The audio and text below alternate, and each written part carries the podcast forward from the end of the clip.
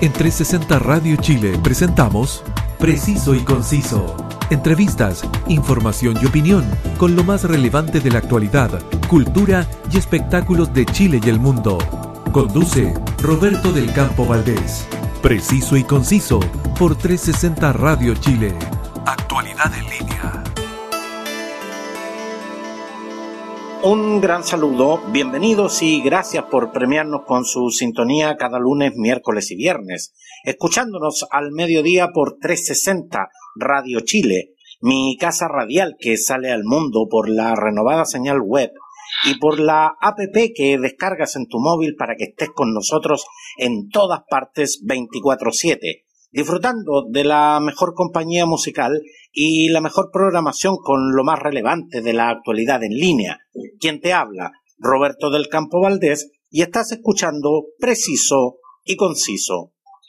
Continuamos informando sobre el desarrollo de la pandemia del COVID-19 y conociendo las historias de sus protagonistas. Con quien tengo el privilegio de conversar hoy es técnico en enfermería conductor de ambulancia y especialista en rescates. Al teléfono, Alejandro Monsalves. Muchas gracias por estar con nosotros, Alejandro, en Preciso y Conciso. Hola, muy buenas noches. Antes que todo, quiero, quiero contarles eh, eh, a quienes nos escuchan que son pasadas eh, las 21 horas y Alejandro viene a su viene llegando a su casa tras un turno que comenzó a las 8 de la mañana y terminó a las 20 horas. Alejandro, ¿cuánto afecta tu vida familiar un trabajo con una carga laboral tan exigente? Eh, bastante, bastante. Hay que saber eh, diferenciar y sobrellevar la carga emocional que uno trae después de un turno o una jornada laboral.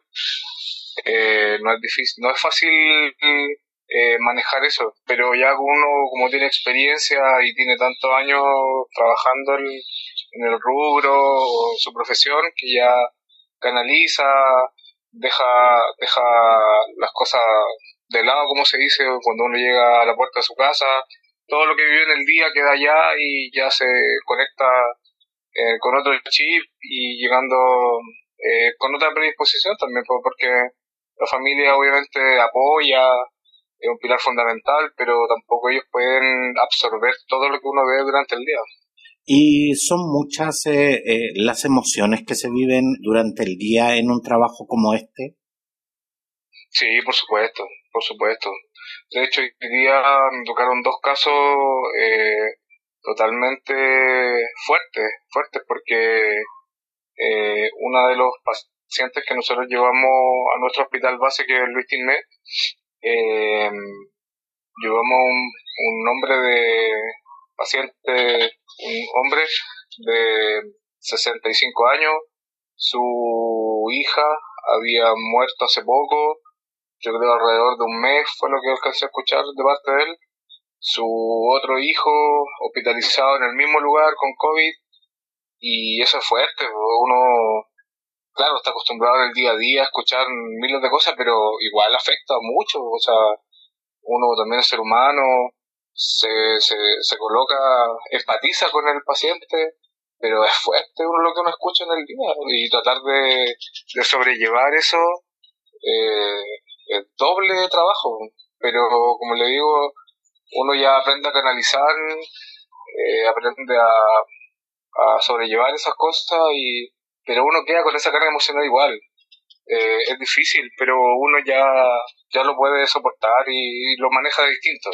Y el otro caso, perdón, el otro caso que me tocó fue una familia eh, golpeada. No nos tocó hoy día, yo no, por lo menos había escuchado, pero no me había tocado nunca. Una familia entera, papá, mamá, hija, golpeadas por, por, una, por una cantidad X de personas por el solo hecho de tener COVID. O sea, ¿de qué estamos hablando? Si, si esto le, puede pasar a cualquier persona, a, eh, adultos, niños, jóvenes, adultos mayores, personas que tienen dinero, que no tienen, o sea, esto es transversal, o sea, es para todo el mundo, no, no hay discriminación, entonces es fuerte escuchar y ver esas cosas. Alejandro, pero lo que, lo que nos estás contando en este instante es algo que me parece, me, parece particularmente grave. Cuando ya hemos vivido poco más de un año de, pandemia y cuando ya estamos eh, justamente eh, casi acostumbrándonos a, todo este escenario, ¿tú nos estás diciendo que todavía existe estigmatización eh, a las personas que, que, contraen el virus? Claro, claro. Yo, como, como, le digo, yo lo había escuchado de otro lugar, pero nunca me había tocado. Y no es que yo esté inventando, porque no, no, no saco nada estar inventando historias si, eh, si al final yo no, no gano ni pierdo nada con, con esto, con, con mi trabajo, con, con hacer lo que me gusta, pero es fuerte, o sea, para mí es, es macabro lo que uno ve, no, no, no, de verdad que yo nunca me imaginé que podía haber algo así. Alejandro, y tratándose eh, justamente de, un trabajo donde, donde muchas veces se, se, salta de, de, la alegría extrema a, a, estos verdaderos dramas que, que, que, tú nos cuentas, ¿ustedes reciben apoyo psicológico de alguna manera para poder canalizar esas emociones? ¿Para no colapsar emocionalmente? No, no, lo único que hizo eh, la municipalidad a la cual yo trabajo fue hacer un curso post pandemia que, se, que, que nos, nos causó extrañeza y nos causó risa cuando decía post pandemia, o sea, como que la pandemia ya había pasado. Eh, exactamente. Un curso de, estrés post pandemia. Entonces, eh, fue lo único que, que logramos obtener gracias a la asociación a la cual yo pertenezco. Y pero nada más, nada más. Y eso lo hemos comentado con todos los funcionarios profesionales de todo ámbito, que no... Es, eso, eso va a ser a futuro. Yo no lo vengo diciendo yo, lo, dicen muchas personas, que es la pandemia al futuro. O sea, el estrés, el estrés eh, la carga emocional, todo lo que conlleva, va a haber una pandemia de, de mental después de todo esto. va, va a ser heavy. Alejandro, ¿y cuántos de tus compañeros hoy, eh, y te lo pregunto precisamente al día de hoy, están con licencia, con licencia psicológica, con licencias médicas de carácter psicológico? Yo creo que un 30% de la dotación total. O sea, en estos momentos en que el personal de salud está tremendamente sobreexigido y que son tremendamente necesarios, me estás diciendo que hay un 30% menos de funcionarios solamente por un, por un estrés emocional. Claro, claro. Sí, sí. Y, y lo otro, que es más grave todavía, que nosotros tenemos que cubrir a esos colegas que están con licencia. O sea, es, es doble carga también, pues. La que uno tiene habitual en su turno, más eh, cubrir al colega que está con licencia. El, el 3 de marzo de, de 2020 se conoció el primer caso de, de COVID en Chile. Tú eres, eh, eh, Alejandro, un profesional que lleva más de 20 años eh, trabajando en el rubro de la salud. ¿Se puede establecer un antes y un después de, del 3 de marzo? ¿Y, y, cómo lo han hecho justamente ustedes para reinventarse y hacerle frente realmente a todo esto que, que era un escenario total y absolutamente desconocido para todos? Por supuesto, ah, hubo, como usted dice, un antes y un después, después de todo esto. Eh, nosotros teníamos nuestros pacientes habituales de, de sus enfermedades o patologías eh, conocidas ya, eh, pacientes que, que uno ya sé, es como que se, se va haciendo familiar, las caras con los, con los pacientes, con los pacientes recurrentes, pero ya ahora es transversal a toda edad, o sea, familias completas. Yo y, y también no, no, no me había tocado ese caso, solamente había llevado un familiar, un papá o una mamá o un hermano, un tío, un sobrino por separado, pero el otro día me tocó llevar una familia completa. Papá, 49 años, una mamá de 45 y una hija de 28. Entonces, eh, ya estamos llegando a niveles que por lo menos yo no había visto no, no, no me ha tocado caso así. Exactamente, porque eh, eh, dicho en términos bien coloquiales, digamos, eh, ustedes antes del 3 de marzo conocían su pega, o sea, sabían perfectamente, sabían perfectamente cómo, cómo hacer su trabajo, Pero, pero ustedes de la noche a la mañana se encontraron con un escenario para el cual eh, no estaba preparada la ciudadanía, no estaban preparados los servicios de salud y mucho menos estaba preparado el personal de salud. Al momento en que, en que se decreta la pandemia, la pandemia en Chile, eh, Alejandro, las autoridades y en definitiva ¿Alguien se preocupó de, de capacitarlos a ustedes con, con, respecto a este tema o ustedes literalmente fueron, fueron reinventándose sobre la marcha?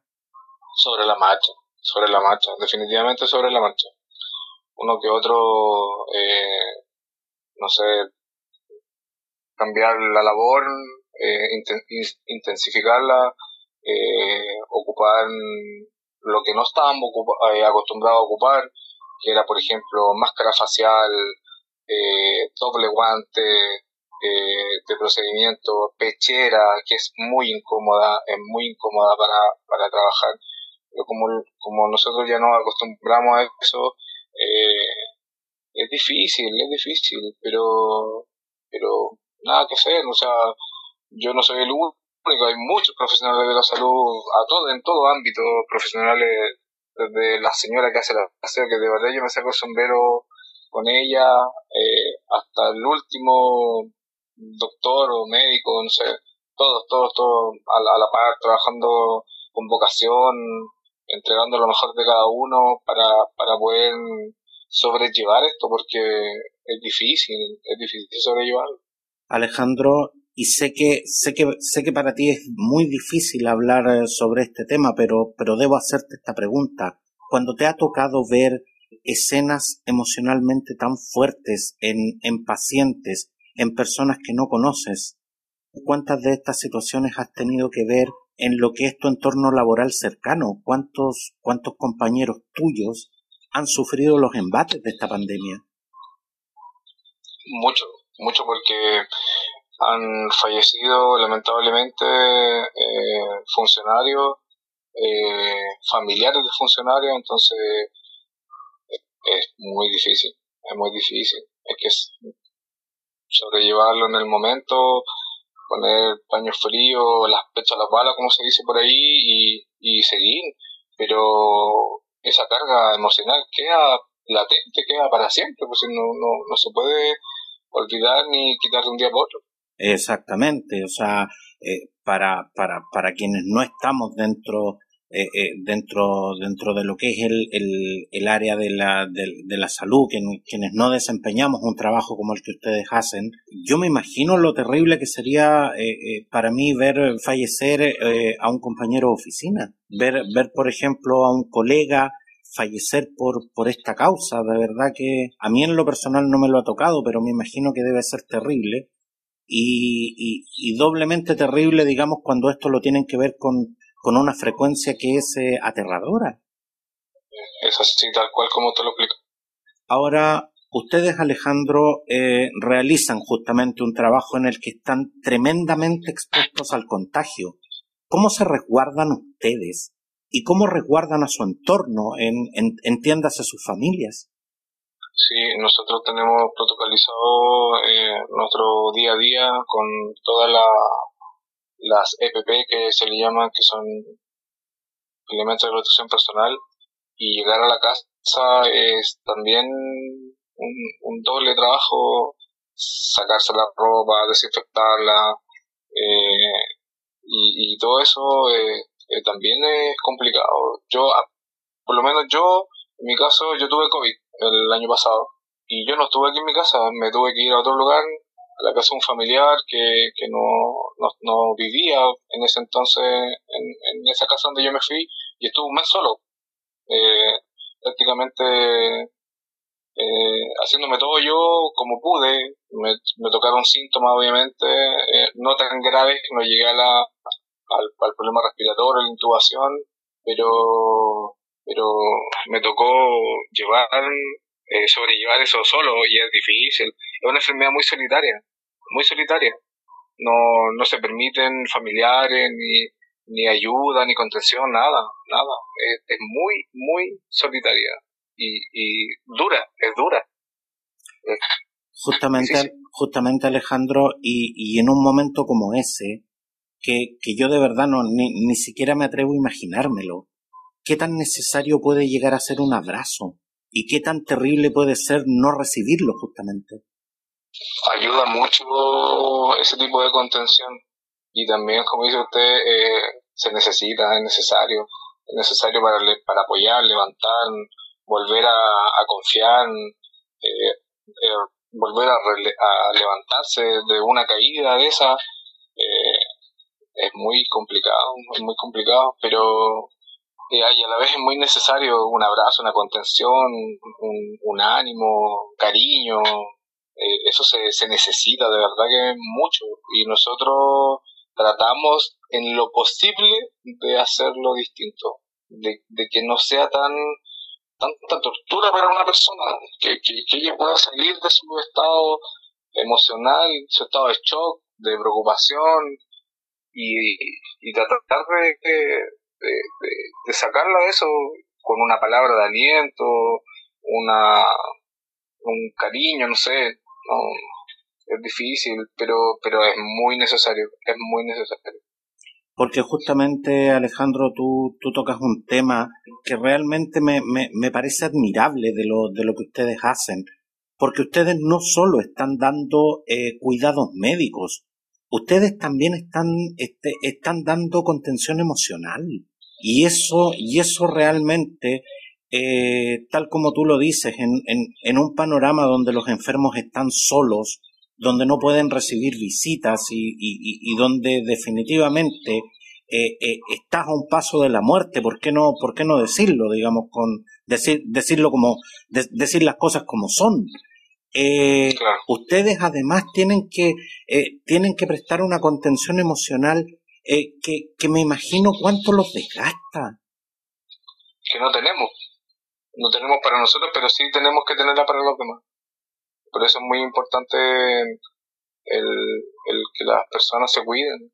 No, no es, esto no es fácil, no es fácil. Están realmente en, el, la situación de vivirlo, ahí se dan cuenta realmente eh, qué tan grave. ¿Y cuál es el comportamiento de la gente, Alejandro? Yo entiendo que, que las personas necesitan eh, salir a trabajar, distraerse, eh, es una, una ayuda emocional extra que necesita el ser humano, y yo lo entiendo perfectamente, pero, pero el comportamiento de algunas, no todas voy a decir, algunas personas me, me,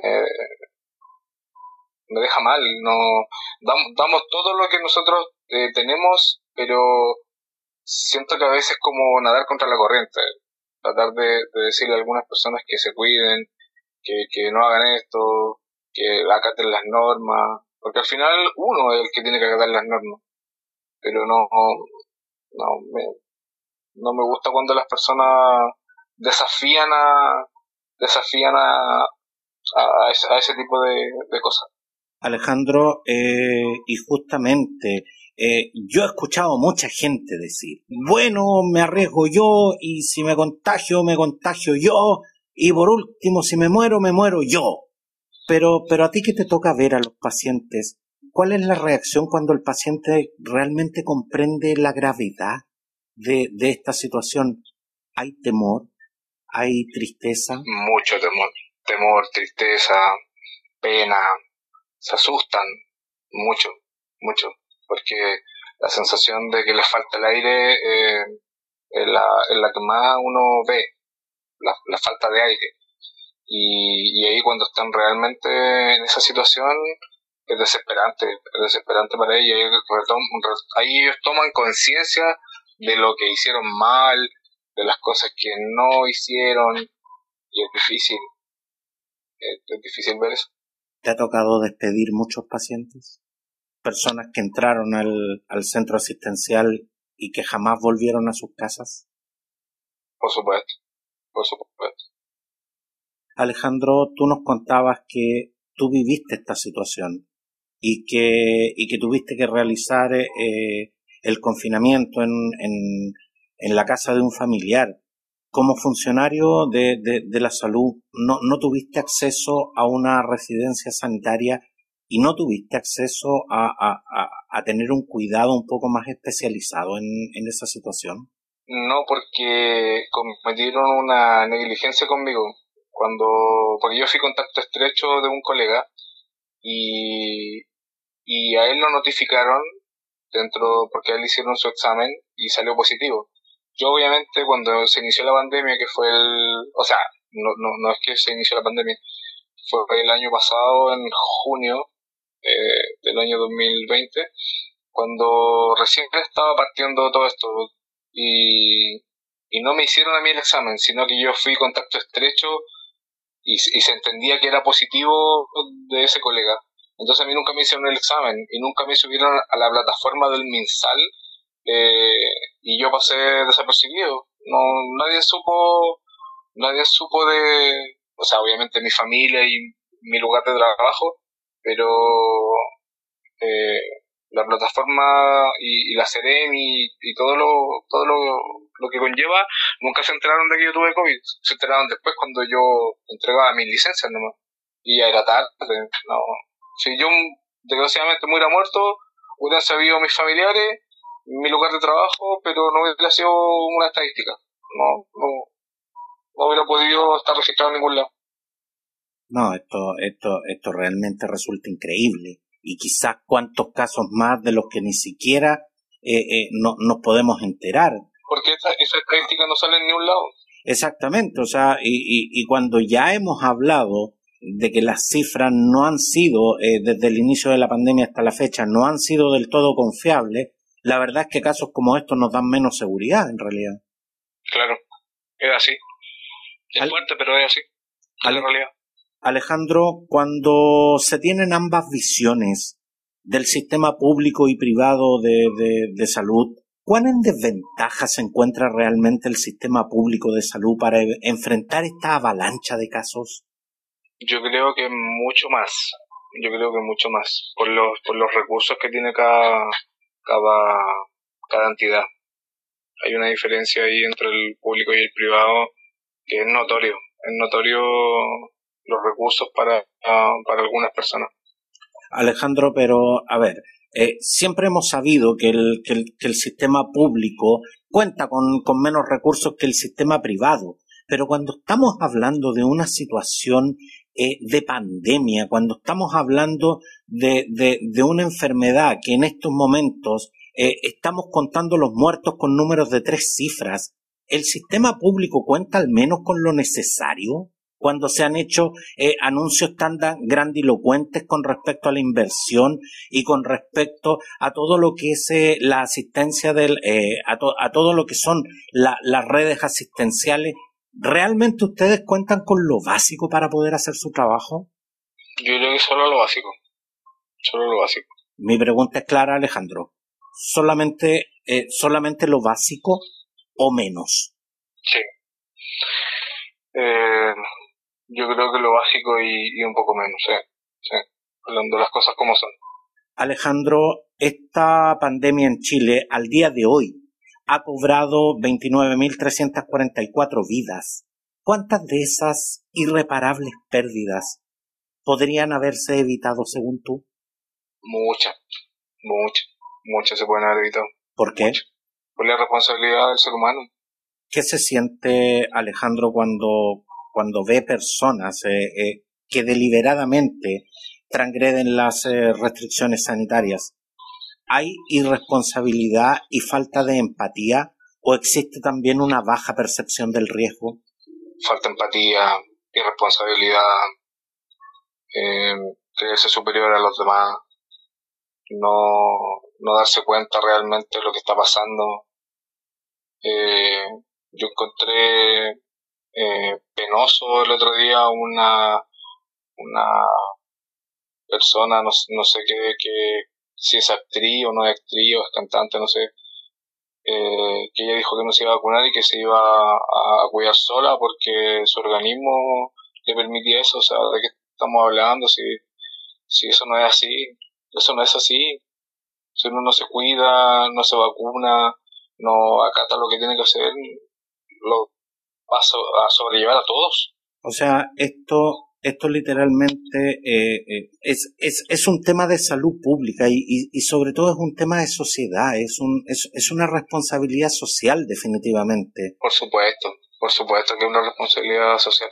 Porque cuando, cuando transgredimos la, la, las normas sanitarias, cuando, cuando actuamos en forma tan temeraria, no solamente nos estamos poniendo en riesgo nosotros, estamos poniendo en riesgo a nuestras familias y sobre todo a nuestro entorno cercano y especialmente a personas que, que, probablemente no tengan, no tengan ninguna responsabilidad también. Exacto. Esto arrastra a, muchas personas, a muchas personas. Alejandro, ¿y cuán responsables eh, han sido nuestras autoridades con respecto al, al, manejo de esta pandemia? Yo creo que igual tienen responsabilidad porque desde un principio eh, muchos quisieron eh, llenarse de gloria, eh, ser héroes cuando realmente no era necesario hacerlo, eh, tratar de ponerse de acuerdo entre ellos para la ayuda de las personas y eso también es una cuota de responsabilidad. No hay que quitar eso. ¿Y en algún momento también se le quiso bajar el perfil? Por supuesto, por supuesto que sí. Nosotros lo, lo vemos desde adentro y, y también consideramos que quisieron bajar el, bajar el perfil, como se dice.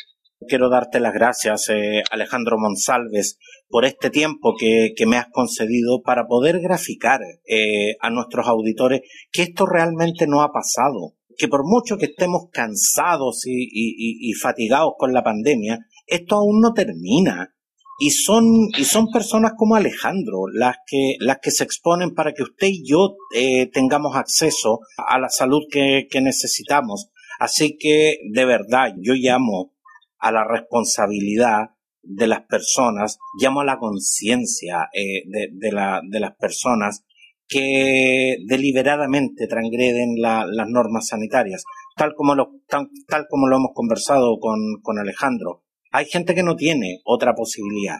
Hay gente que tiene que salir a, conseguir los recursos para, poder subsistir y eso de verdad lo entendemos. Pero, pero la verdad es que hay situaciones que son injustificables. Y, en ese aspecto debemos, eh, debemos ser empáticos, no solo con el personal de salud, sino que también con, con todos quienes nos rodean. Muchas gracias, Alejandro, por estar hoy en Preciso y Conciso. De nada y muchas gracias por la, por la invitación. Eh, muchas gracias por dar a conocer los testimonios de, de los funcionarios. Son, me incluyo, eh, son muchos los héroes eh, anónimos que existen y nada, estamos para ayudar a las personas independientemente, nosotros no podemos juzgar a nadie, pero, pero sí nos tenemos que entregar al mil por ciento por cada uno. Y eso, y eso de verdad lo agradecemos, Alejandro. Muchas gracias y que tengas un relajo con, con, con tu familia y sobre todo un reparador descanso. Muy amable, muchas gracias. Saludos a todos, que estén muy bien. Gracias eh, a todos quienes nos premian con su sintonía cada semana. Suscríbete y escúchanos a través de Spotify y las eh, principales plataformas podcast. Búscanos en redes sociales como Preciso y Conciso y no te pierdas ninguna edición. Gracias por acompañarnos, un gran abrazo y hasta pronto.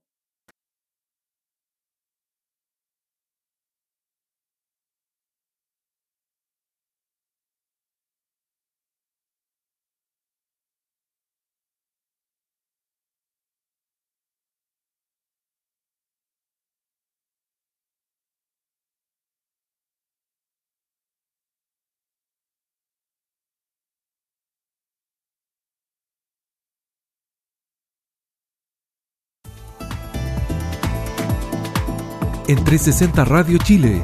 Esto fue Preciso y Conciso. Entrevistas, información y opinión con lo más relevante de la actualidad, cultura y espectáculos de Chile y el mundo, junto a Roberto del Campo Valdés. Preciso y Conciso por 360 Radio Chile. Actualidad en línea.